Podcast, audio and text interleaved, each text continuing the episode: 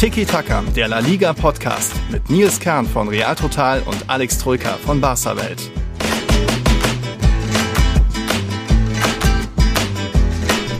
Ah, ich hab's versucht, aber ich, ich hab's einfach nicht geschafft, Alex. Ich habe keine Ahnung, wovon du sprichst. Hä? Ich- worum geht's? Was? Ich, ich habe versucht, so viel zu trinken, dass ich das gestern vergessen konnte, aber die Erinnerungen sind leider noch da, dieses 0 zu 4. Es ist tatsächlich passiert. Ich konnte es nicht wegtrinken, nicht schön trinken. Verdammt nochmal. Aber probiert hast du es. Ich hab's probiert. So ein bisschen sieht und hört man es dir an. Es gab auch ein schönes Bild, das äh, ich gesehen habe, aus irgendeiner Spelunke in Madrid. Das, das war der berühmte Irish Rover mit dem Roman, ja. Ja, genau, mit, mit einem unserer Patreons übrigens. Da hast du es probiert, dann hast du es versucht. Ja, ähm, Äh, die ja. Gedanken, äh, die Gedanken, sage ich schon, die Erinnerungen wegzu, wegzutrinken. Mhm. ja. Ja. verständlicherweise, ne? Schwarze Nacht für Madrid, schwarze Trikots, Trikots. Mhm. schwarze Nacht oder anders gesagt, Madrid trug schwarz zum eigenen Begräbnis. Ah, ja, so ja. kann man es titulieren, ne? Schöne Überschrift. Ja. Ähm, ist leider nicht mir eingefallen, sondern ich habe es auf, auf Twitter gestern Mhm. gelesen, auf Englisch, aber tolle Headline, ja.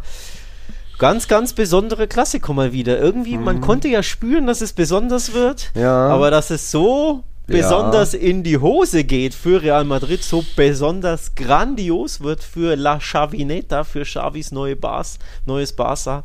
Ja, ein Ja. historischer Klassiko, hat auch ähm, Philipp Knopp, unser Redakteur, Oh. ja auch geschrieben. Historisch, ja, 4-0 im Ja, Bernabeu ist, ist historisch. Das historisch, ist, ähm, ja.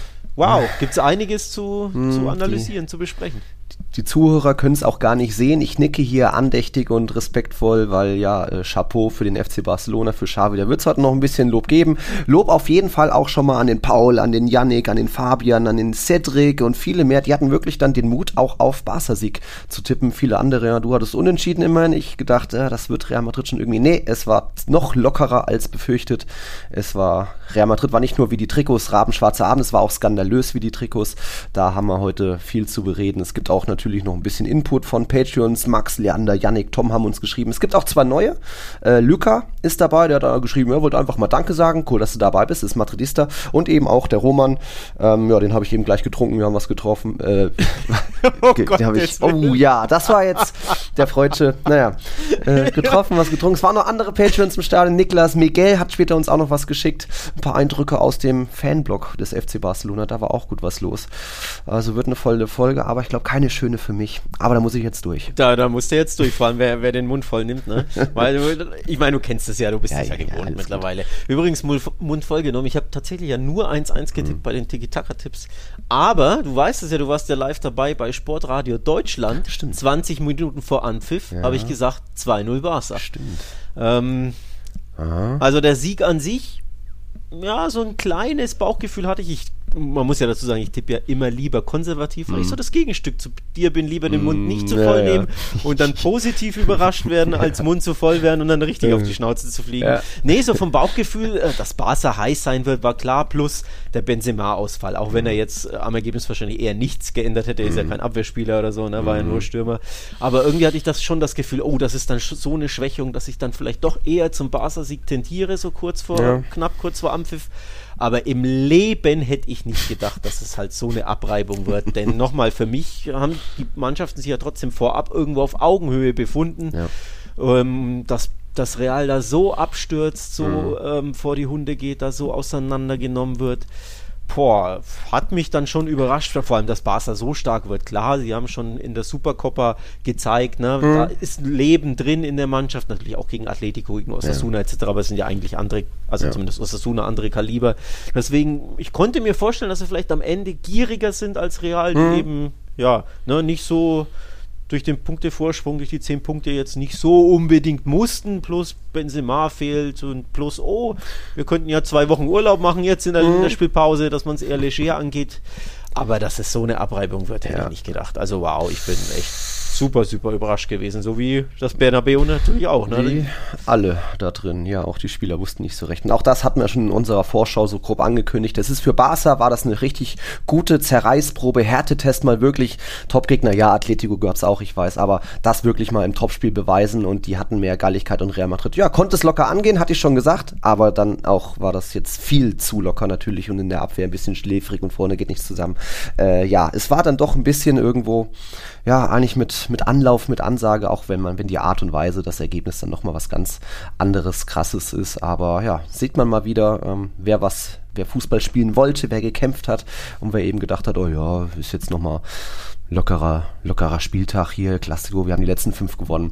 Da war leider viel zu arroganter Auftritt, viel zu locker von Real Madrid. Ja, Benzema tut weh, aber hat viel mehr gefehlt. Trotzdem ist ja auch, Real Madrid hatte eine freie Woche, Barca hat am Donnerstag noch gespielt, also pff, fällt mir echt schwer, da was schön zu reden. Wir haben später auch noch das Thema mit vielleicht Rot für Aubameyang, aber auch das hätte ja im Endeffekt nichts am Ergebnis geändert, weil einfach Real so wackelig war, es so wenig wollte und Barca hatte einfach viel besser war. Aber nichtsdestotrotz hatte ich eigentlich ein ganz nettes Wochenende in Madrid.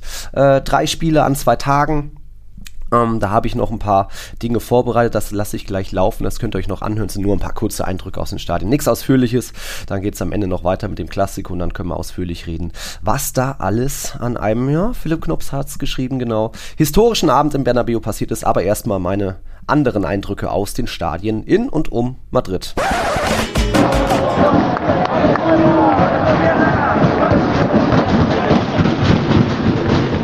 das, was Sie hier hören, ist kein Donner. So klingt das Estadio Fernando Torres. Ja, der Fernando Torres. Der hat jetzt zwar nie gespielt, uh, aber ist in Fuenlabrada geboren und hier spielt gerade Fuenlabrada. Das Geräusch gibt es bei Ecken, Standards, auch immer mal zwischendurch, denn das, ja, zwei von den drei Tribünen hier bestehen aus so einem Gerüst, normale Stahl Stahlkonstruktion. Da wird dann immer ordentlich getrommelt und hier gibt es einiges zu trommeln und zu ja, donnern heute. Es ist Abstiegskrimi. Fuenlabrada ist so äh, drittletzter in der Segunda Division, hat den sechstletzten zu Gast. Das war fast mal ein Champions League-Finalist. Der FC Malaga zu Besuch. Und ja, Fuenla wird das hier 1-0 gewinnen. Hitzige Stimmung, aber auch guter Auswärtssupport von Malaga. Auch überraschend. Aber ja, soll nicht das erste Spiel an diesem Wochenende sein, wie ihr bestimmt schon gehört, gesehen habt. Hier ist gleich Schluss. Fuenla siegt 1-0. Mit viel Donner.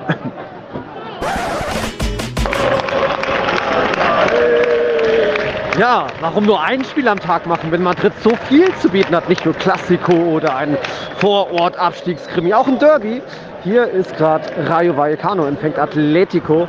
Und ich wollte die, die Aufnahme auch eigentlich mit einem kleinen Geräuschquiz starten, wie vorhin in Fuenlabrada. Aber naja, ihr könnt euch bestimmt vorstellen, wie es klingt, wenn ein Wasserstrahl auf hartes Plastik fällt.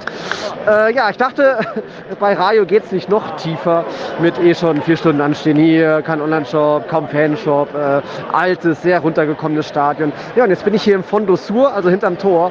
Und da ist halt dann gefüllt für 5000 Fans nur ein Klo und das ist eins aus Plastik, aus blauem Plastik hier ist ein Dixie-Klo. Naja, das äh, soll gar nicht so eklig werden, aber gut, das muss nicht loswerden. Rayo ist wirklich, ist wirklich anders. Ja, und sie spielen auch anders als in der Hinrunde, kommen einfach nicht durch. Atletico macht das gut, aber nein, das wird hier wahrscheinlich 1-0 für Atletico ausgehen. Außer ihr hört mich nochmal. Schade, aber auch gegen 10 Rochi Blancos ist aktuell kein Durchkommen. Stark vom Meister, nicht gut genug vom Aufsteiger. So wie das Stadion. Nicht erstligawürdig aktuell. Vamos!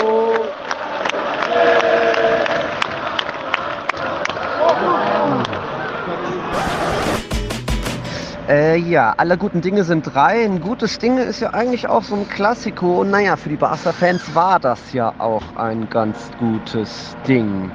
Ich bin immer noch ein bisschen sprachlos, was hier in Bernabeu passiert ist. Ähm, es war mein, na, ratet mal, wie viel der Klassiko? Schon der neunte. Und jetzt habe ich zum vierten Mal gesehen, wie Barcelona Real Madrid bezwingt. Ich war bei dem 5 zu 1 dabei im Camp Nou. Heute 4 zu 0. Uff, das war ein Debakel. Das hätte ja auch gut 6-0, 7-0 werden können. Uff, ja, ich bin gespannt, was Alex alles schon gesagt hat, noch sagen wird. Madre mia. Grüße aus einem sehr, sehr stillen Bernabeu mittlerweile. Wobei da oben sind noch so 1000 Barca-Fans, die freuen sich natürlich noch. Zu Recht. Ich mich nicht so. Uff. Ja, vom PSG-Himmel zurück in die Hölle, in die Barca-Hölle, auf den Boden der Tatsachen. Real Madrid einfach viel zu locker gewesen und jetzt auch eine ja, historische Niederlage erfahren, weil das letzte Mal, dass Real Madrid als Tabellenführer zu Hause ähm, so viele Gegentore so abgeschossen wird, war im Jahr 2003 damals ein 1 zu 5 gegen Mallorca. Hat am Ende der Saison immerhin noch zur Meisterschaft gereicht, aber schon auch wehgetan. Und um jetzt wir werden viel kritisieren gleich, um den Madridistas ein bisschen Hoffnung zu machen oder zu sagen, hey, wir können auch vorausschauen, wir sind immer noch Tabellenerster. Ich, Real Madrid wird auch trotzdem Meister werden. Barca jubelt im Bernabeu, so wie es auch 2017 war, da bei diesem legendären 2 zu 3 mit dem Messi-Trikot-Jubel, aber auch da ist ja Real danach noch Meister geworden. Also es sei ihnen gegönnt, es wird viel Respekt geben für Barca gleich, aber äh, an der Tabellensituation hat sich nicht viel geändert, auch weil Sevilla mal wieder gepatzt hat. Oder meinst du, um gleich damit anzufangen, Alex, äh, das kann jetzt nochmal spannend wird es immer noch irgendwie sein, aber Real Madrid lässt sich das Ding nicht nehmen, oder? Tja, muss man gucken, ob das, ob das bleibende Folgeschäden hinterlässt bei Real, also zumindest äh, mental, ne, mhm. psychologisch, ob es da einen Knacks gibt. Vorstellen kann man sich nicht, weil, weil die, der Punktevorsprung einfach zu groß ist. Ne? Neun mhm. Punkte. Ähm, wobei immerhin direkter Vergleich wurde von Barcelona gewonnen. Also ja, es sind dann nur neun Punkte, die man ja, aufholen muss Punkt. und bei Punktgleichheit. Aber nee, es ist ja. zu viel. Klar, man kann aus Basel sich grundsätzlich hoffen, dass sie rund um die Champions League vielleicht ein bisschen stolpern, mhm. so im zwischen Hin- und mhm. Rückspiel da im Viertelfinale, vielleicht da mal Punkte lassen. Aber es ist, sie müssten dreimal noch verlieren und Barca müsste alles gewinnen. Ja. Ähm, also auch Barca, so stark sie sind, ja. hier und da wird es trotzdem mal wieder ein Unentschieden oder so geben. Ja. Ähm, und Real Madrid wird nicht dreimal verlieren. ja, die müssen zwar noch ins Wanda Metropolitano zum FC Sevilla, aber ja, äh, nein. Darf nicht passieren. Es ist, es ist zu viel. Ähm, Punktevorsprung mäßig. Aber was Barca tatsächlich so ein bisschen hinbekommen hat, ich habe es äh, Kumpels von mir gestern gesagt und ich sage es jetzt mal ungefiltert hier, auch wenn es ein bisschen polemisch klingt, aber es ist eine Metapher. Also bitte äh, greift mich nicht an.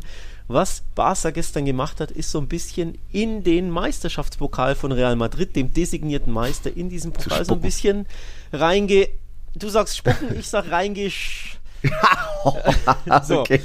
Also ja. einen kleinen Haufen hinterlassen im, im äh, Pokal. Wenn die diesen also hochheben, werden sie, oh, hm. das ist äh, da ja scheiße. Was. So, ja. das hat Barca quasi als Metapher so ein bisschen gemacht. Ja, Real Madrid wird Meister, glaube ich, nach wie vor dran. Aber eben diese Meisterschaft, die hat dann eine erhebliche Delle und die schmeckt dann nicht mehr so toll und die ja. hat einen faden Beigeschmack und da ist ein Häufchen da im Pokal drin zu sehen. Das wird dem Madridisto nicht schmecken. Du hast den Klassiko nicht nur verloren, das passiert, klar, mhm. aber 0 zu 4, ist das eine Abreibung, eine Watschen. Ähm, mhm. Ähm, das, das tut weh, es ist eine Demütigung und das vergisst man nicht, denn diese ja. beiden Vereine definieren sich immer wieder auch über ihren Erzrivalen, mhm. sprich auch Meisterschaften werden darüber definiert, was in den Klassikos passiert. Ja. Also wenn du beide knapp verlierst, sagt kein Mensch was, aber zu Hause ja. als Tabellenführer, der vermeintlich zwölf Punkte besser ist als der Kontrahent vor dem Spieltag, Blick auf die Tabelle. Vorm waren es 15, oder? Hä? 15 waren es vor dem Spieltag, jetzt sind es 12. Egal. Jetzt, ach so, ja. wegen dem Nachholspiel. Ja, ja, wir neun gerechnet. Ja, ja, ja, ja, hast recht.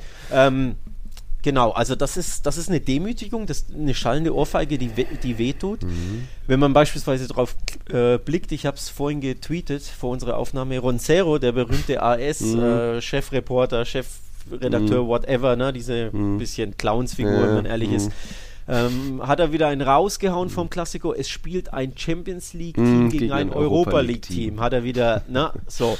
ja. ja. faktisch korrekt, aber was er machen wollte, ist natürlich Barca durchs, ins Lächerliche ziehen und Real Madrid groß und stark reden und das wird ein klarer Klassiko-Sieg für die Blancos. Ja, nee. Mm. Im Nachhinein habt ihr eine Watschen kassiert, mm. lieber mhm. Roncero. Und man muss fragen, wer genau war denn da das Europa League-Team gestern Abend mhm. beim Blick aufs Spiel? So, also deswegen, das schmerzt einfach. Das ist ein, ja, ein ja. richtiger Tiefschlag für den, für den Madridismo und das irgendwie macht das auch so ein bisschen, also die Meisterschaft macht es nicht kaputt, aber das wirkt ja, nach, ne? Das ist Wirkungstreffer. Ja, äh, stimme ich eigentlich soweit zu. Äh, es war nicht nur eine Watschen, es war auch eine, wie angekündigt, eine Goleada. Wir erinnern uns an unsere Vorschau. Tonjen hat sich weit aus dem Fenster gelegt und von wegen, äh, es wird ein Goliada geben und gegen die schwächste Mannschaft der Welt hat er gesagt, ja, äh, jeden, vielleicht hat er sich ähm, naja, meinte er es doch andersrum, weil dann ist seine Prognose. mit, der, mit der Goleada, mit dem Torreigen, mit dem Kantersieg, mit dem mhm. klaren Sieg hat er recht. Hat ja, er tatsächlich, recht, ja. aber halt anders, als er es sich vorgestellt ja. hatte. Auch, auch ja, da. Aber das, Tom, Aber auch da sieht man mal wieder, ne? Roncero, Tonin, mm. auch Herr Kern ab und zu. Zu weit aus dem Fenster legen, lehnen ist nicht immer so ratsam. Ja, ja. Aus dem Fenster rausfliegen und dann. Ah ja. Ich, zu meiner Verteidigung, ich habe ja gesagt, Real Madrid wird es ein bisschen locker angehen und irgendwie auf Konter lauern, einfach hinten versuchen gut zu stehen. Ja, das ist halt so schlecht, äh, dass sie das dann so schlecht machen. Hinten auch, ähm, war ja ähnlich wie im PSG. Haben ja auch kaum einen Ball mal richtig vorbekommen, halten können. Ähm, einfach viel zu wackelig, aber an sich, ja, war zu erwarten, dass es ein bisschen locker angegangen wird, aber zu, so sehr egal. Ähm, Tom hat uns auch geschrieben, der ist Barca-Fan, feiert natürlich noch zu Recht auch und hat geschrieben, Weltklasse-Auftritt von Barca, das kann ja sogar 5-0 oder 6-0 ausgehen, wenn da nicht ein Courtois zwischen dem Pfosten steht.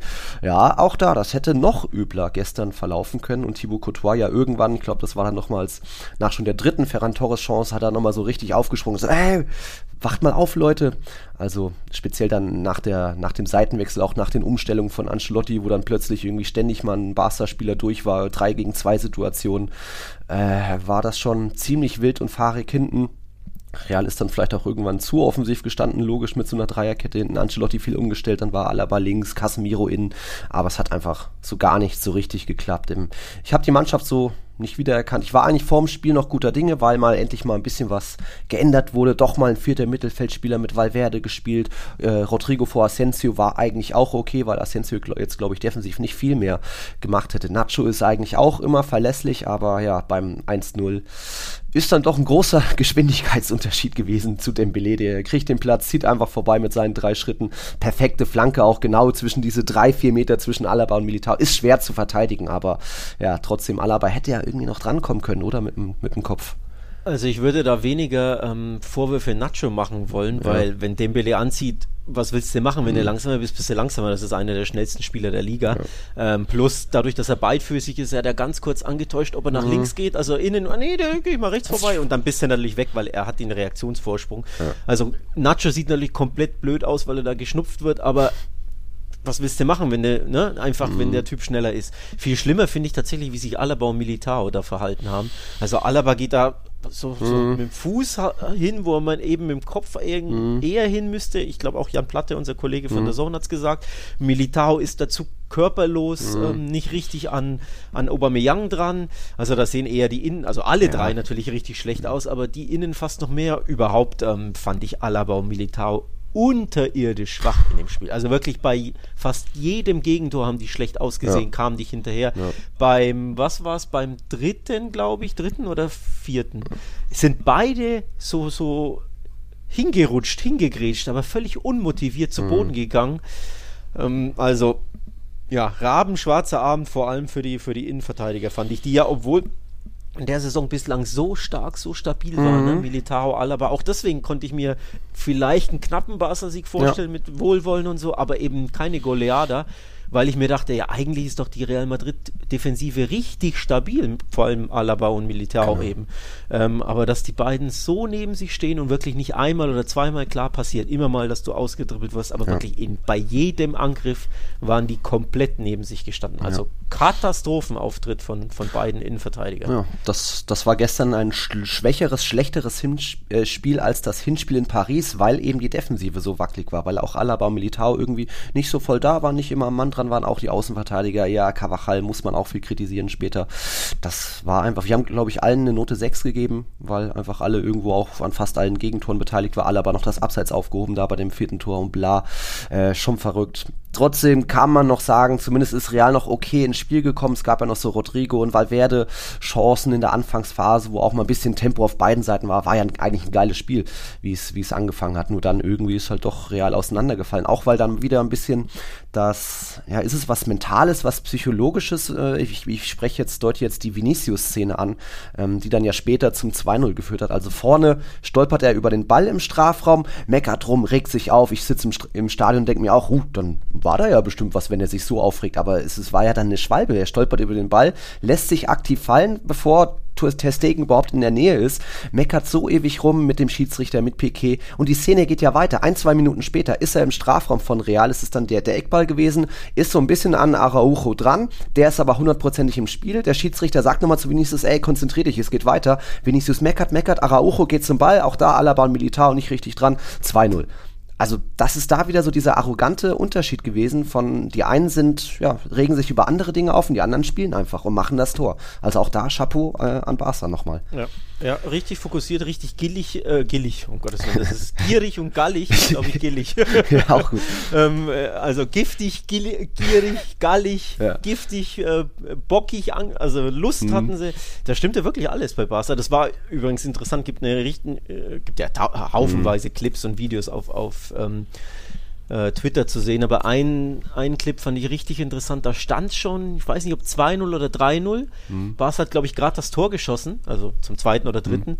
Und die Spieler feuern sich gegenseitig ja. an, weiterzumachen, um weitere Tore zu ja. schießen. So, komm, Jungs, ja. da geht was, wir wollen mehr, wir wollen mehr. Und das hat, fand ich, dieser kleine Miniclip hat das eben verkörpert.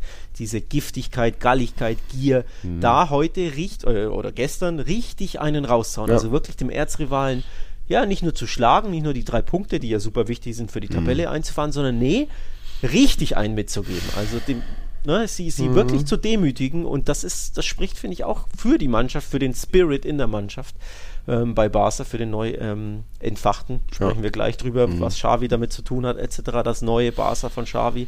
Aber die Szene hat das verkörpert. Ja, das Klassenunterschied gestern auch nicht mhm. nur spielerisch war es ein Klassenunterschied für mich, sondern wirklich auch von der mentalen Herangehensweise in dieses Spiel. Ja, und das dann eben ähnlich zum PSG-Rückspiel, da eben eine Mannschaft auch auseinandergefallen, die andere einfach sich angefeuert und Gas gegeben und nochmal weiter, wir schaffen das, der Glaube war da Feuer. Ja, nur jetzt eben war es umgedreht, jetzt war Barca die Mannschaft, die das Leben hatte.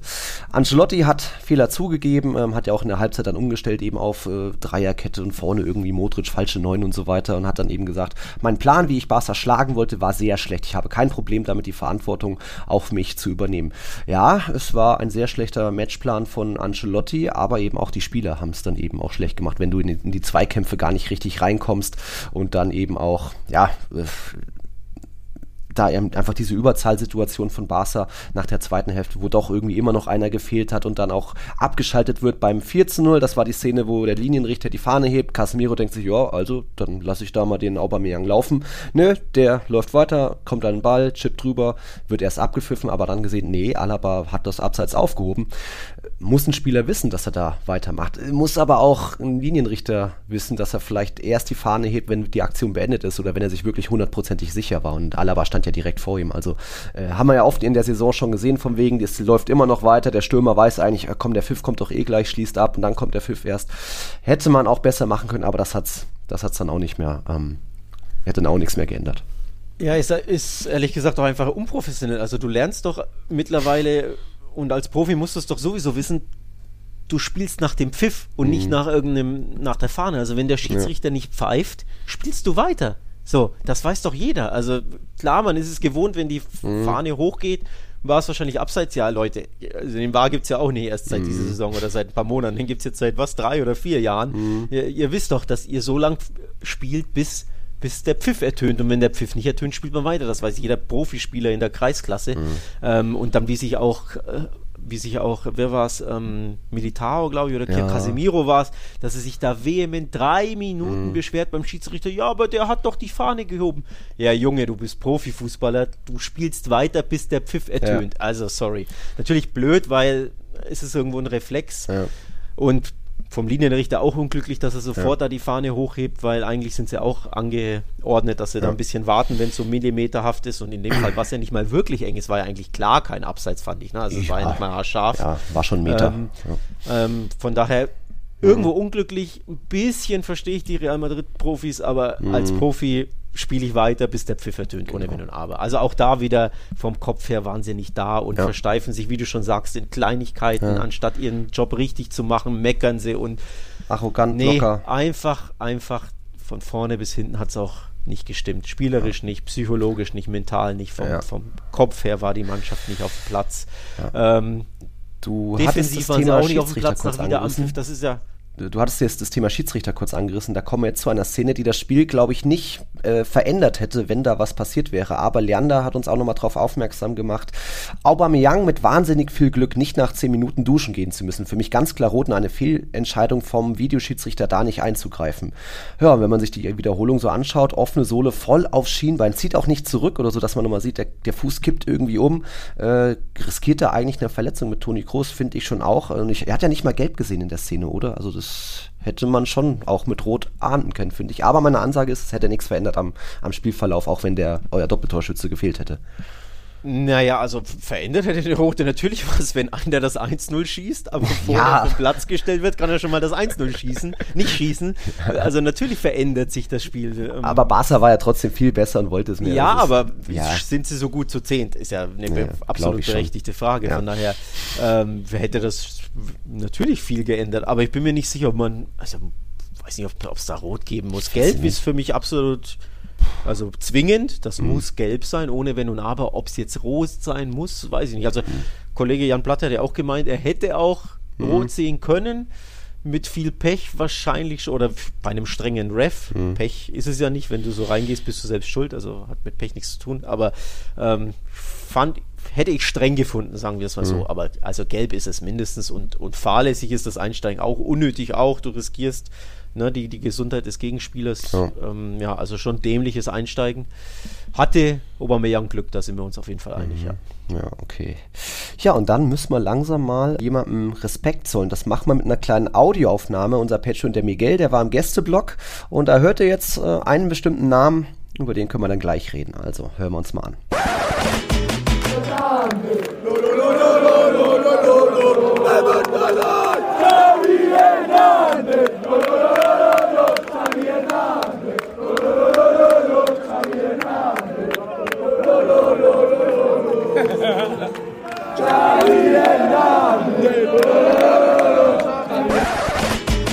Vier Tore gegen Atletico, vier Tore gegen Valencia, vier Tore gegen Neapel, vier Tore gegen Bilbao, vier Tore gegen Osasuna und vier Tore gegen Real Madrid. Der Xavi-Effekt, die Xavi-Effektivität auch, äh, kann man nicht mehr absprechen. Ähm, es gab zu Recht Sprechchöre, ich habe sie auch oft gehört. Und muss auch da dem Herrn Hernandez Respekt zollen, der einfach, ja, die kam auch in der, in der dritten Halbzeit bei mir, kam so ein Punkt oder hat, hat jemand Feedback gegeben vom wegen, ähm, Barca's Umbruch ging jetzt irgendwie in vier Monaten zu, vonstatten, wo, wo Real Madrid nach vier Jahren immer noch nicht wirklich weiter ist. Also was Xavi da in so kurzer Zeit, wie, der, wie er der Mannschaft Leben eingehaucht hat, ja, Wintertransfers und irgendwie kuriose finanzielle Deals, aber Chapeau, ähm, das macht schon ein bisschen Laune, Barca zuzusehen. Das ist wirklich krass, wie er Barca transformiert hat, verwandelt hat. Ähm, äh, richtig, richtig beeindruckend. Ähm, auf barca.de gibt es übrigens auch die, die Klassiko-Pressestimmen der mhm. verschiedenen mhm. Medien, vor allem der spanischen. Und natürlich loben die Xavi völlig zu Recht. El Mundo beispielsweise hat geschrieben, die Xavi-Ära beginnt mit einem historischen Triumph. So, und schöner kann man es, glaube ich, nicht zusammenfassen. Es ist die Xavi-Ära. Es war der erste, äh, der zweite Klassiker natürlich, Supercopa gab es auch schon, mhm. aber da war er erst nicht so lange im Amt. Jetzt hat er wirklich einige Monate Zeit gehabt, mit denen zu arbeiten. Erster Liga-Klassiko, erster Klassiko im Bernabeu. Mhm. Absoluter, ja, absolutes Ausrufezeichen. Ähm, Wahnsinn, wirklich Wahnsinn. Hätte ich, nochmal, hätte ich auch nicht so gedacht. Also ähm, Pressestimmen wirklich krass. El País, Barca ist zurück. Ähm, Piqué hat auch geschrieben, wir sind zurück, mhm. we are back oder irgendwie sowas. Dass es so schnell geht, hätte ich nicht gedacht. Dass mhm. er wirklich binnen zwei, drei, vier Monaten Barca so verwandelt aus diesem, ja, depressiven Kuman-Barca, mhm. ne, wo du auch als, als Kollege, als Barca-Fan, als Anhänger das Gefühl hat, dass Bob, in jedem Spiel können die verlieren, gegen jede Mannschaft. Mhm. Sei es bei Benfica, sei es bei Rayo, wo sie verloren haben, 0-1. Bei jedem Spieler das, ist das Gefühl, natürlich können sie es gewinnen, weil mhm. sie sind eine, eine, gute Mannschaft, aber sie können auch überall stolpern. Mhm. Egal ob bei Alaves oder gegen Cadiz. Dieses Gefühl hat man jetzt gar nicht mehr, finde ich. Mhm. Also wirklich, du gehst in die Spiele und du erwartest wieder nicht nur Siege, sondern du erwartest gute Performances, gute Leistung, tollen Fußball. Ähm, und du hast es ja genannt, die ganzen Tore, die alle mit vier, äh, äh, Siege, sorry, nicht Tore, die ganzen Siege, die mit jeweils vier Toren fielen, das ist ja das Krasse. Mhm. Nicht nur, dass er irgendwie gewinnt, knapp gewinnt oder verdient hier 2-0 und oder hier 3-1. Nee, die schießen noch immer vier Tore, also haben richtig, richtig Bock. Und es ist Zug in der Mannschaft, die mhm. Mannschaft lebt wieder, sie hat Lust auf Fußball, sie versteht sich super, die ganzen Trainingsbilder und ähm, dass es so alles rund um, um Barca mhm. immer gibt, weil das gezeigt wird, wie viel Lust sie haben, wie gut sie sich alle verstehen, sie haben Spaß zusammen in der Umkleidekabine, in den Trainingseinheiten und das transportiert mhm. sich eben in die Spiele rein, das sieht man und es ist wirklich, wirklich krass, ja. Es, mhm. Er hat sie verwandelt, die Mannschaft. Ja. Ja wo du gerade das Thema äh, Training und so weiter angesprochen hast. Ich hatte ein kleines Detail im Bernabeu, äh, was ich so auch noch nie gesehen habe. Das war in der Halbzeitpause bei Real Madrid, haben sich Camavinga und Mariano warm gemacht, wurden dann eingewechselt. Und bei Barca waren einfach alle Auswechselspieler auf dem Platz und haben ein bisschen rumgekriegt. Das habe ich, ist auch unüblich, dass sich da alle warm machen. Man darf ja während dem Spiel nur immer drei oder vier Spieler dürfen sich aufwärmen, aber dass da einfach immer alle irgendwie auf Temperatur gehalten werden, find, fand ich auch interessant und ist vielleicht ein kleines Mini-Detail, wo man sieht, irgendwie Xavi hält alle bei Laune, alle sind immer irgendwie warm und bereit und ähm, dann werden auch nochmal irgendwie ein Gavi, ein Adama werden eingewechselt, Memphis natürlich. Und wenn man dann bei Real Madrid auf die Bank schaut, ja, da sitzen Isco, Jovic, Mariano kommt, aber ja, die einen haben kein Vertrauen und dann auch kein, keine Lust. Bale stand da nicht mal mehr im Kader, weil der wohl auch wieder physische Probleme hat. Äh, Mariano, ja, äh, netter Einsatz, ein Torhüter angelaufen, ein bisschen gestört, aber das war dann auch nicht. Und hat auch Yannick gemeint, so hinsichtlich Kader Real Madrid, das ist nicht meisterlich und schon gar nicht königlich. Und da sind wir dann auch jetzt wieder mal bei der eigentlich größten Baustelle bei Real Madrid. Das ist nicht das Bernabeu, das ist die Rechtsverteidigerposition. Und dass ein Carvajal gegen Mbappé nicht so viel Land sieht und Probleme hat, okay, aber jetzt auch wie er ja, von Ferran Torres teilweise überholt, überrundet wird und auch da kaum reinkommt, einfach auch schlechte Pässe spielt, äh, das kleine Fußball-ABC verloren hat, ist schon wirklich beängstigend. Sein Vertrag wurde erst von einem Jahr verlängert bis 2025. Oh boy, oh boy, das ist eine große Schwachstelle mittlerweile bei Real, hat man nicht nur gegen PSG gesehen. Ja, noch ein äh, Nachtrag zu Xavi natürlich. Ja. Barca demütigt Real Madrid wie in seinen besten Zeiten, war auch eine Überschrift. Ich weiß noch nicht mehr von welcher, von welcher Zeitung. Und genau das ist es irgendwie. Das hat nämlich ich auch im Gefühl. Als ich das Spiel gesehen habe, äh, fühlte ich mich daran erinnert, wie Barca unter Pep Guardiola das Bernabeu stürmte. Es hatte wirklich... Mhm ähm, ja, es war fast eine Kopie von diesen berühmten, ah, berühmten oh, Siegen, wo sie ja, wo sie reihenweise da äh, oh, gewonnen haben. Natürlich das 6-2 war das mm. berühmteste, aber ich rede eher über, also auch die Auftritte jetzt. Das Ergebnis ist natürlich auch historisch, ja. weil es auch so hoch war. Und mir ging es hauptsächlich um die Auftritte, ne? wie, wie sie mit spielerischer Leichtigkeit Real Madrid im eigenen Stadion auseinandergenommen ja. haben. Das gab es eben seit Pep Guardiola nicht mehr und deswegen auch ich beim Zuschauen musste mich daran erinnert, erinnern oder was heißt musste. Mhm. Ich wurde daran erinnert, wow, das sieht ja aus wie damals unter Pep. Also wirklich Xavis Barca wie Pep, das sind krasse Vergleiche natürlich, mhm. das ist auch irgendwo ungerecht, der ist ja erst mhm. äh, weiß ich nicht, 20 Spiele im Amt oder so, aber, und jetzt kommt dieser Vergleich, ist irgendwo gerechtfertigt, weil Punkteschnitt richtig krass. Pep Guardiolas Punkteschnitt bei Barca, das, ich glaube, wir sind uns einig, nicht nur das beste Barca aller Zeiten, äh, sondern vielleicht die beste Fußballmannschaft aller Zeiten unter Pep Guardiola, jedenfalls für mm, mich und mhm. für Barca-Fans. Pep Guardiolas Bilanz bei Barca 247 Spiele, 179 Siege, macht einen Punkteschnitt von 2,36. Das ist Pep Guardiolas Bilanz bei Barca. Achtung, Xavis La Liga-Bilanz bei Barca, mhm. Punkteschnitt 2,31. Das ist mhm. fast der gleiche Punkteschnitt. Wettbewerbsübergreifend 1,96, war man ja auch mal Europa League und so. Aber genau, ja, Europa League war natürlich, also klar, Champions League hat er gegen Benfica nicht gewonnen, gegen ja. äh, Bayern ausgeschieden, das waren die ersten Spiele genau. und jetzt zwei Unentschieden gegen Galatasaray und Ding. Aber nur die Liga-Bilanz und Liga ist das Tagesgeschäft, daran ja. kann man eine, Ma äh, eine, Mannschaft ja messen. Ne? Das ist die ehrlichste, ja. ehrlichste Liga oder der ehrlichste Wettbewerb. Punkteschnitt 2,30, genau wie Pep.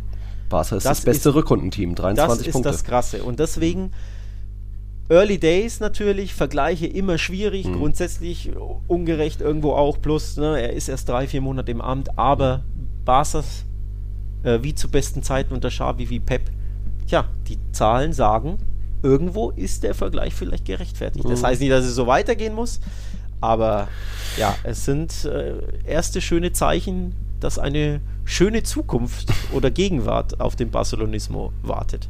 Ja, ich, ja, mit dem finanziellen muss man dann immer noch gucken, wenn jetzt irgendwie 100, minus 100, was auch immer Millionen da im Salary Cap ist, ob man dann den Kader halten kann, wer da alles dann noch gehen muss oder wer da dann auch noch kommen soll. Aber ja, ich kann da auch jetzt wenig schlecht reden beim FC Barcelona. Es ist trotzdem immer noch erst nur der Tabellendritte, aber ja, die werden bestimmt auch das Nachholspiel gegen Rayo gewinnen, dann sind sie an Sevilla quasi vorbei, haben da auch noch das Duell. Äh, ja, weißt, was meinst du, was meine größte Angst dann noch war beim Stand vom 4-0 im Bernabeu? Ja, dass die Manita kommt natürlich. genau, ich wollte das Bild nicht nochmal sehen. Bitte es, gab, es gab ähm, Fangesänge, die könnten wir hier übrigens auch im Podcast einbauen, aber leider hat, äh, leider hat einer der beiden Hosts hier ein kleines Veto eingelegt. Es gab Gesänge, die wir live äh, haben, wo es heißt Queremos una manita. Echt Hammer. Queremos una manita.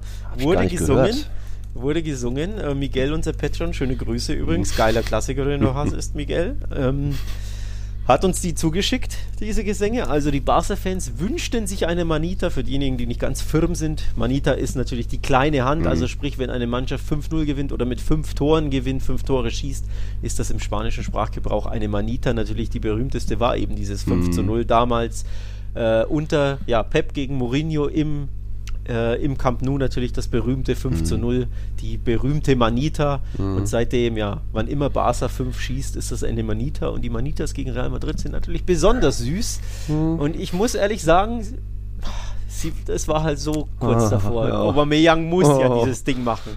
Also ganz ehrlich. Die anderen, die er gemacht hat, waren wesentlich schwerer. Da muss er nur den Fuß hinhalten und dann haben wir das mm. fünfte. Oh. Also äh, ich bin zu 99% happy, aber zu einem Prozent mit dem Ergebnis unhappy, weil es hätte die Manita sein können. Und äh, es wäre eben ein Klo. Das ein uns verschont geblieben, ja. Das Bild hätte ich nicht sehen wollen mit Piquet nochmal. Aber ja, es hätte auch 6-0, 7-0 sein können. Ferran Torres noch diese tausendprozentige vergeben, allein vor Couture, 20 Sekunden nach Wiederanpfiff. Wahnsinn, wie real da Selbstmord betrieben hat eigentlich, äh, auch dank Ancelottis Umstellung und Einstellung und naja. Äh, was haben wir denn noch zum Klassiko? Was können wir noch mal, muss, müssen wir noch wenig, Araujo müssen wir auch mal loben, oder lobt man ja schon oft. Rechtsverteidiger habe ich gedacht, ah, hat er schon mal hier und da, aber war ein geiles Spiel, oder? Nicht nur wegen des Tores. Ja, Araujo war ja, falls du dich erinnerst, in unserer Tiki-Taka 11 der Hinrunde Ach, von du, mir genau. gewählt, aufgestellt und du hast gesagt, ja stimmt, den können wir nehmen. Im ja. Nachhinein, wow, ne? Also erneut mhm. gezeigt, Aushilfsrechtsverteidiger und natürlich spielt das konservativer, also er rennt mhm. jetzt nicht im äh, Marcelo ja. oder ähm, ja. was weiß ich, Roberto Carlo-Modus da an die Eckfahne und drischt die, drischt die Flanken ja. rein, das nicht, sondern natürlich spielt das konservativ, aber er spielt halt bombensicher.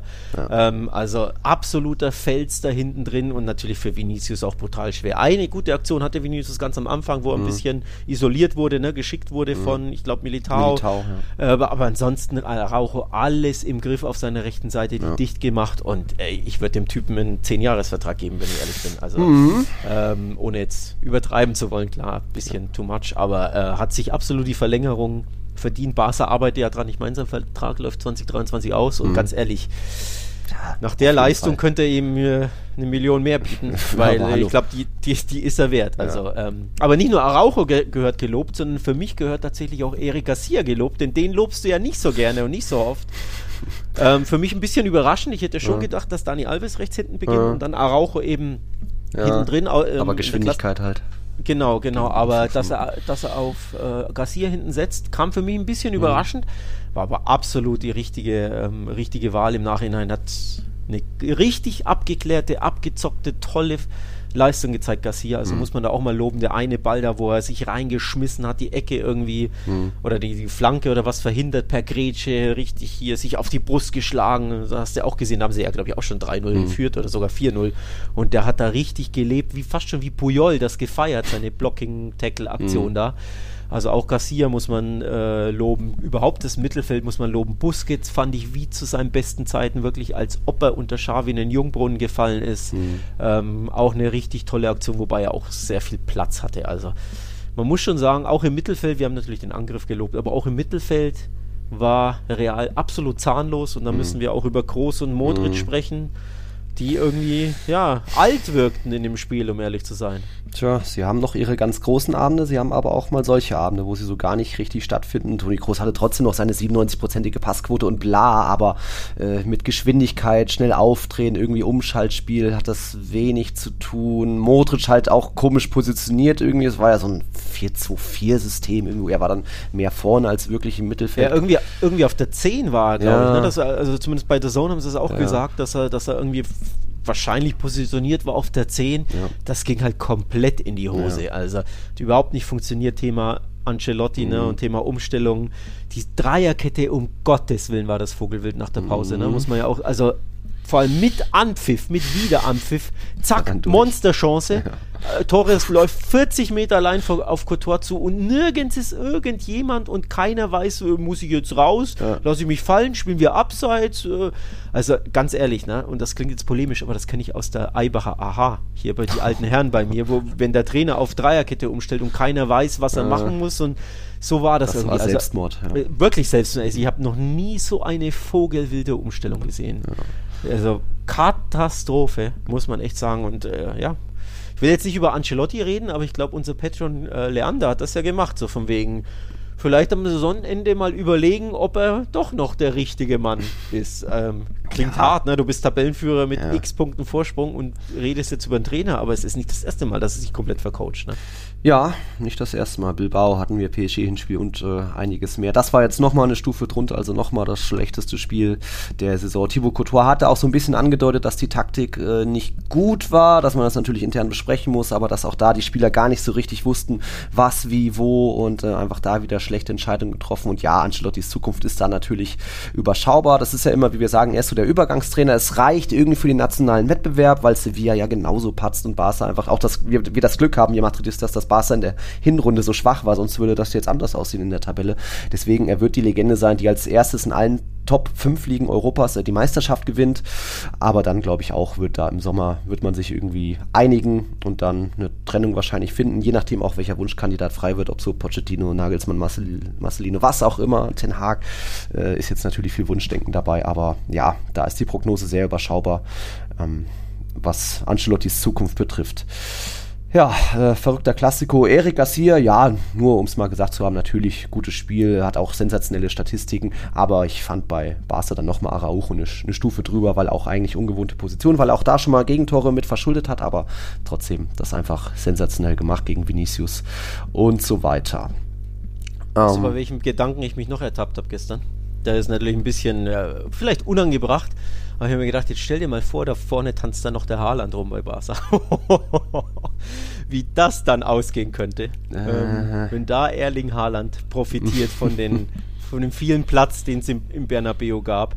Mhm. Ähm, den Aubameyang muss man natürlich loben, zwei Tore, aber er hat ja auch zwei Dinge verballert, ne? Ja, so, stimmt. Ähm, also wenn, wenn Auber, äh, wenn statt Auber da noch Haaland steht, mhm. der da noch gieriger ist und vor allem bei Haaland weiß der auch, der hätte ja perfekt zu Barca gepasst von, vom Spirit her, von der Mentalität.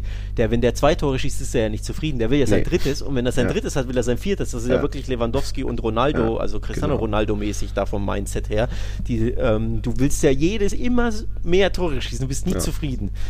Boah, stell dir vor, ich habe es getweetet ich, ich frage mich, was sich Erling Haaland gerade denkt, wenn er das, wenn er dieses Spiel schaut. Übrigens, das gleiche habe ich getweetet mit Lionel Messi ah, auch. Achso, Messi, was ja. der, ich dachte, jetzt kommt der Was der sich denkt. Der war da vor zwei Wochen zu Gast mit, ja. seinem, mit seiner toten Mannschaft, mhm. wobei gut, PSG war die bessere Mannschaft, ja. aber trotzdem, ne? es ist nicht das gleiche Leben in dieser Star-Truppe, in dieser Diven-Truppe. Und jetzt sieht er sein Barca, wie es da mhm. lebt und äh, ja neu belebt wurde von Xavi. Mhm. Was sich Messi wohl jetzt denkt in seinem goldenen Käfig in Paris. Gute Frage, gute Frage. Na gut, Klassiko soweit durch, oder? Wir kommen mal von der einen heimstärksten Mannschaft, das ist Real Madrid, zur anderen heimstärksten Mannschaft. Die hat nämlich genauso gepatzt. Aber ich glaube, beim FC Sevilla können wir es mal wieder kurz halten viel zu minimalistisch, wie immer. Sie war, äh, Real Sociedad war zu Gast und Real Sociedad hatte auch ganz gute Chancen. Sörlot so ein, zwei Dinger verballert. In der Schlussphase kam dann nochmal Sevilla, hat ein bisschen aufgemacht. Ich glaube, irgendeine Chance gab es nochmal, egal von Martial oder so aber auch da wieder zu wenig 0-0 zu Hause. Das ist jetzt insgesamt hat Sevilla von den letzten acht Spielen nur zwei gewonnen. Das war das Derby gegen Betis, ja, Respekt, aber eben auch dann dieses unbedeutende 1-0 gegen West Ham. Danach gab es ja noch das, das Ausscheiden, die Niederlage. Äh, jetzt drei Unentschieden hintereinander in La Liga mit insgesamt nur 1 zu 1 Toren. Ja, defensiv ist das noch gut, aber offensiv kommt er einfach weiter zu wenig und der nächste Gegner ist jetzt der FC Barcelona. Tja, da kommt was auf Sevilla zu. Sieben der letzten neun Spiele hat Sevilla unentschieden gespielt in der Liga. Das gibt's doch nicht. Was ist denn mit denen? Und vor allem gegen wen die unentschieden spielen? Ja. Wir, wir haben es ja eh schon thematisiert, aber einfach um es nochmal zu nennen. 2-2 gegen Celta, 0-0 gegen Osasuna, 1-1 gegen Espanyol, 0-0 gegen Alaves, 1-1 mhm. gegen Rayo. Das sind Spiele, die musst du eigentlich einfach gewinnen. Also ja. den wurde auch komplett irgendwie, da ist der Stecker gezogen, mhm. da ist ich schieb's mal auf die Doppelbelastung. Mhm. Ähm, ich weiß nicht, woran es liegt, aber es ist, es war mal wieder zu wenig und vor allem auch spielerisch zu wenig. Also nicht nur Resultat ist jetzt natürlich nicht so tragisch gegen Real Sociedad, eine ja. Top 6 Mannschaft. Kannst du unentschieden spielen? Ich meine, ich habe eh unentschieden getippt, mhm. deswegen ich bin ja nicht mehr überrascht. Aber es geht ja eher um den Auftritt. Also sprich, wie wenig dabei rumkommt. Ich glaube, der XG war wieder unter 1 oder so. Also einfach, dass sie auch kein anderes Ergebnis verdient hätten. Übrigens XG, das wollte ich noch nachtragen. Barca hat einen Vierer XG. Also die vier Tore waren absolut gerechtfertigt mhm. und eben das Gegenteil ist eben Sevilla, ja. die fast nie mehr als eins überhaupt haben. Also die sich nicht mal ihr eines Tor irgendwie wirklich verdienen. Und deswegen sind all diese Unentschieden, wenn man das nachguckt, sind auch immer verdient. Das sind die korrekten Resultate, weil da mhm. nichts kommt. Das ist purer Minimalismus, die sind müde. Und ich glaube, ähm, jetzt kann man sagen, weil du die Länderspielpause angesprochen hast, für Barca kommt sie zur Unzeit mhm. und Sevilla kann sie richtig gebrauchen. Mhm. Ähm, dass sie da mal durchatmen, Reset. dass sie äh, Reset-Knopf so ein ja. bisschen drücken, weil du hast es angesprochen. Jetzt kommt der das Monsterspiel nach mhm. der Länderspielpause. Barca im Camp Nou gegen Sevilla. Mhm.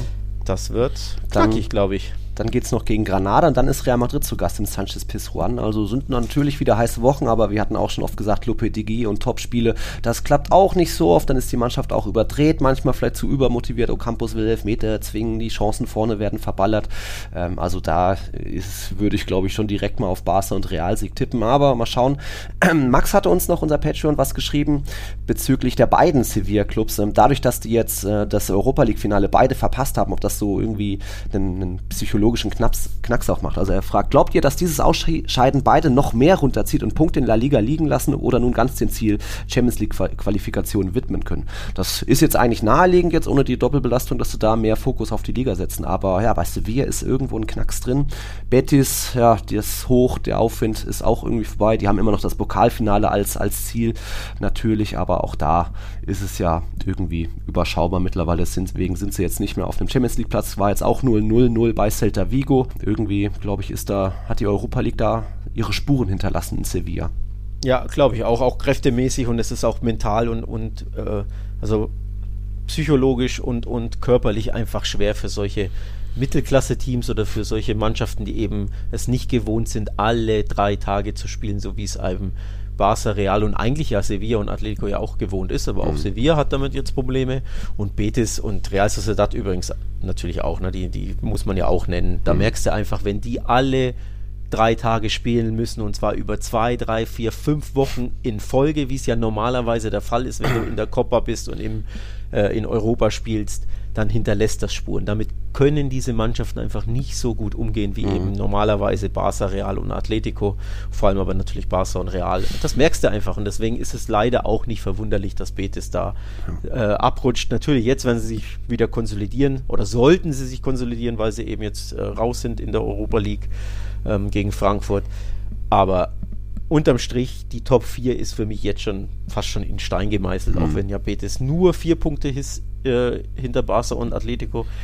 Aber ich glaube, die vier, die da oben stehen, die sind die vier, die am Ende auch ja. da oben stehen werden. Wie wahrscheinlich in, in andere Saisons. Andere, genau, wie in den letzten Saisons auch, wahrscheinlich in andere Konstellationen, mhm. weil ich gehe auch von aus, dass Barca Sevilla noch catcht. Ja. Vielleicht sogar Atletico, um ehrlich zu sein, Sevilla noch catcht, weil Sevilla mhm. ist zu schwach aktuell. Aber ansonsten, die, wir dachten vor zwei, drei, vier, fünf Wochen, das wird ein mega spannendes Rennen um Top 4, also mit mhm. Real Sociedad, mit Villarreal, mit Betis, die da die anderen beiden ärgern können. Aber es sieht danach aus, als wäre das, würde sich doch eine klare Sache. Qualität entwickeln. setzt sich durch.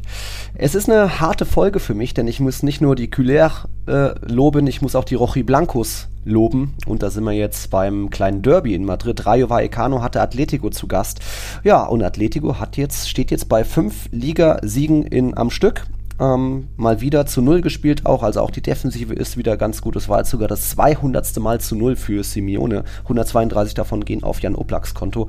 Also da, ich war ja im Stadion und war dann schon auch beeindruckt, weil Atletico wieder wie Atletico gespielt. Die sind, haben erstmal solide, sicher gestanden. Äh, Felix vorne was versucht, hat immer gut äh, seine Mitspieler in Szene gesetzt, da tolle Technik, ähm, dem mal so zuzusehen. Und dann eben am Ende diese eine Chance, die sie kriegen. Schöner Doppelpass, äh, Koke auf Felix, der direkt wieder zurück, direkter Abschluss ins lange Eck. Und das spielt dann einfach Atletico in die Karten. Wenn die einmal ein Tor in Führung gehen, dann heißt es, so, Leute, jetzt könnt ihr erstmal gucken, was ihr noch hinkriegt, Rayo haben das so sicher einfach runtergespielt. Man hat nie so richtig das Gefühl gehabt, ähm, dass Atletico hinten wackelt, wie man das vielleicht noch in der Hinrunde gesehen hat. Ja, es gab so diese, Inteka hatte noch diese eine Chance, wo er irgendwie frei vom Tor drüber schießt, aber trotzdem war das ziemlich souverän von Atletico, effizient vorne, hinten einfach sicher, absoluten Arbeitssieg eingefahren und am Mund abgeputzt und weiter. Also da aktuell Atleti auch ganz gut in Form und auch deswegen jetzt ähm, weiter auf Kurs. Natürlich Champions League Plätze, 54 äh, Punkte immer noch punktgleich mit Barca. Da ähm, könnte Sevilla bald gefrühstückt werden. Traumspieltag für Atletico und für Barca, ne? Der FC Sevilla Punkte gelassen, Betis Punkte hm. gelassen, nur 0-0 bei Celta Vigo, das Ergebnis hatten wir noch gar nicht erwähnt. Hm. Villarreal bei Cadiz 0 zu 1 verloren, darüber sprechen uh, wir gleich, ja, nämlich hm. mit Blick auf Cadiz. Ähm, ja, Barca natürlich 4-0 gewonnen. Also aus äh, Real Sociedad 0-0, logischerweise äh, in Sevilla. Also aus Atletico-Sicht auch ein richtig toller Spieltag. Die haben ja der Hausaufgaben gemacht, wie du es gesagt hast. Ja, in Atletico-Stil. Man ist es ja nicht mehr gewohnt eigentlich seit äh, ein paar Wochen, weil es ja immer diese wilden 3-3s, 3-4s, 4-3s, 3-2s gab, aber jetzt aktuell wieder, ne? 1-0 mhm. im Old Trafford. 1-0 bei Rayo, die 0 steht, vorne das eine Tor abgezockt gemacht, ansonsten super gut verteidigt kaum was zugelassen. Cholos Atletico hat sich absolut stabilisiert. Ich will jetzt nicht sagen, ist back, ist zurück, ja. aber es sieht ja schon danach aus, als wären sie als ja. würden sie zurückkehren, sagen wir es mal so. Ja, und da war dann Rayo bestimmt auch ein dankbarer Gegner. Ähm, da geht halt aktuell auch wenig zusammen. Ich war in der Hinrunde dabei beim 3-1-Sieg gegen Cadiz. Das waren absolute Festspiele. Du hast überall auch gelbe Trikots gesehen wegen Falcao, also die Kolumbianer.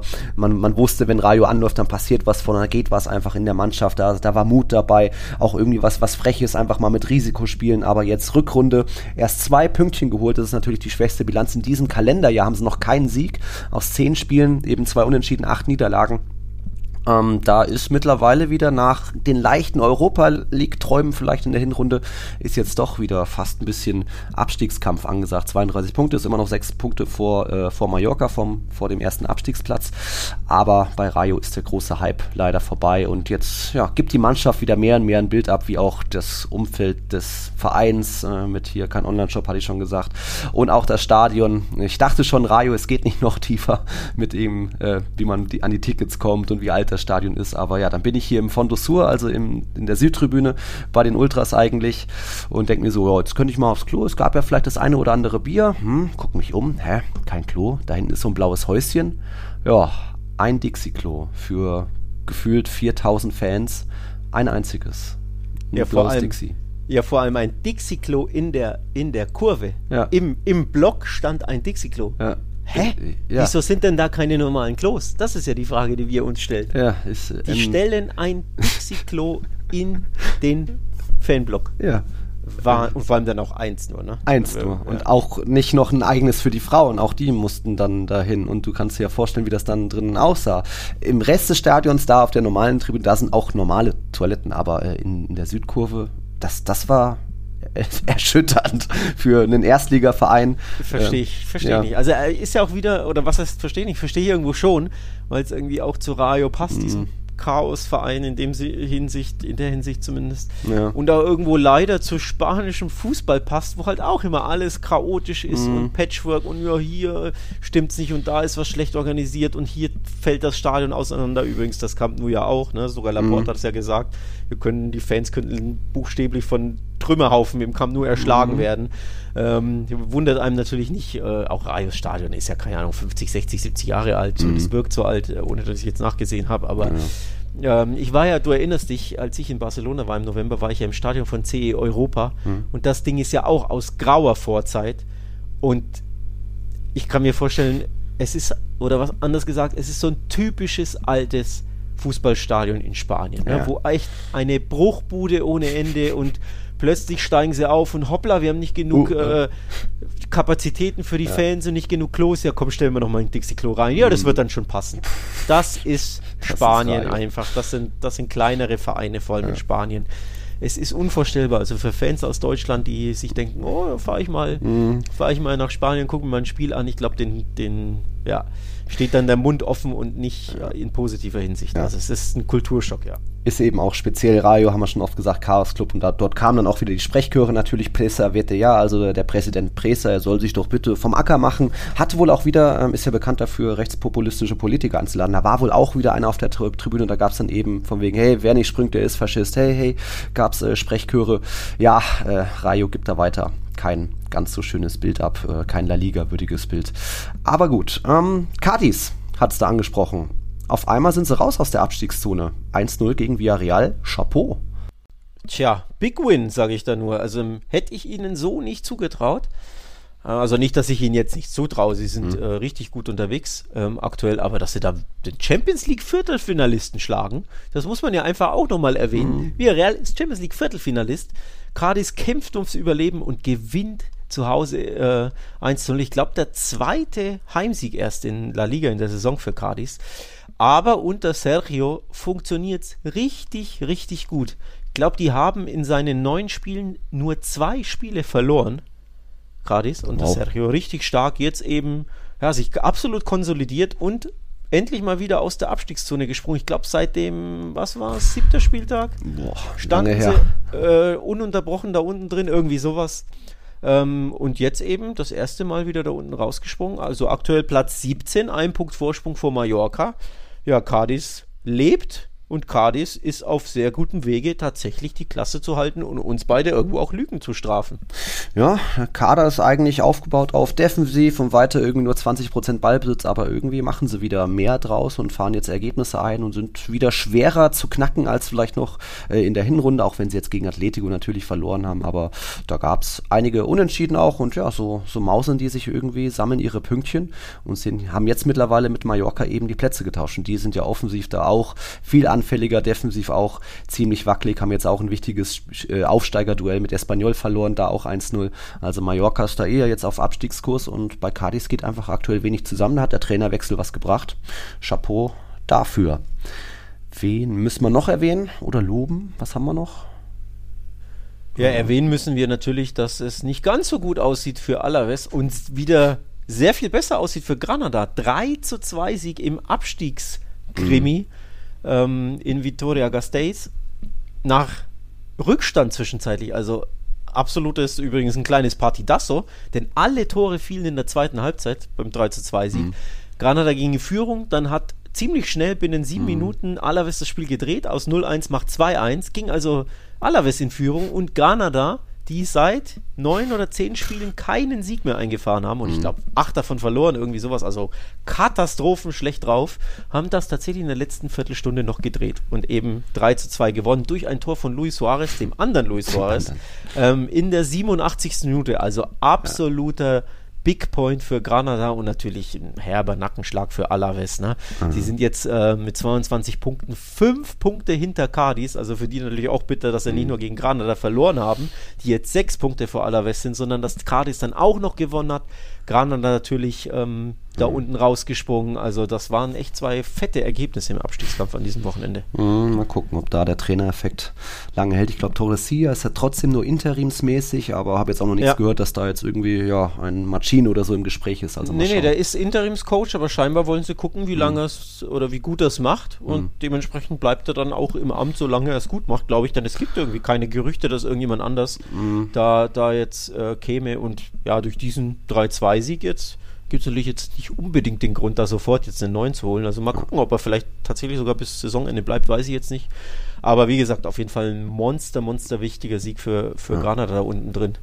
Okay. Also ähnlich dann, ähnliche Situation wie bei Levante, da ist ja auch noch immer äh, Liski, der Interimstrainer. An dem wird irgendwie auch festgehalten, obwohl sie jetzt wieder 3-1 gegen Osasuna ver äh, verloren haben.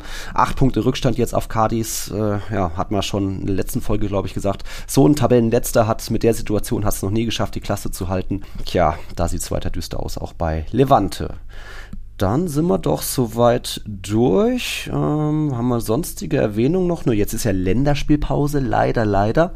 Aber da haben wir noch eine kleine Sonderfolge geplant mit äh, einer besonderen Person. Äh, mehr wollen wir noch nicht verraten, ähm, die dann zu Gast ist. Das hört ihr dann vielleicht am Freitag oder Samstag oder so. Müssen wir noch mal gucken, wann wir die online stellen.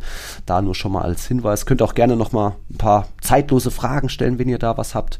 Gerne bei Patreon als Direktnachricht. Genau, es wird ja, es wird ja eine Sonderfolge für unsere Supporter, für unsere Patrons. Ja. Ähm, das muss man ja noch mal dazu erwähnen. Mhm. Also nur wer Patreon ist, ähm, wer uns supportet, wird dann diese Folge anhören können. Sprich, wer uns unterstützen will, patreon.com slash podcast zusammengeschrieben. Link gibt es natürlich auch in der, in der Bio, in den, mhm. äh, in den Podcast ähm, Notifications oder in den Infos da unten drin. Also da könnt ihr nochmal nachgucken. Aber ja, supportet uns, wenn ihr Bock habt auf eine besondere Sonderfolge und natürlich schickt uns eure Fragen. Die beantworten wir natürlich sehr, sehr gerne in dieser Sonderfolge.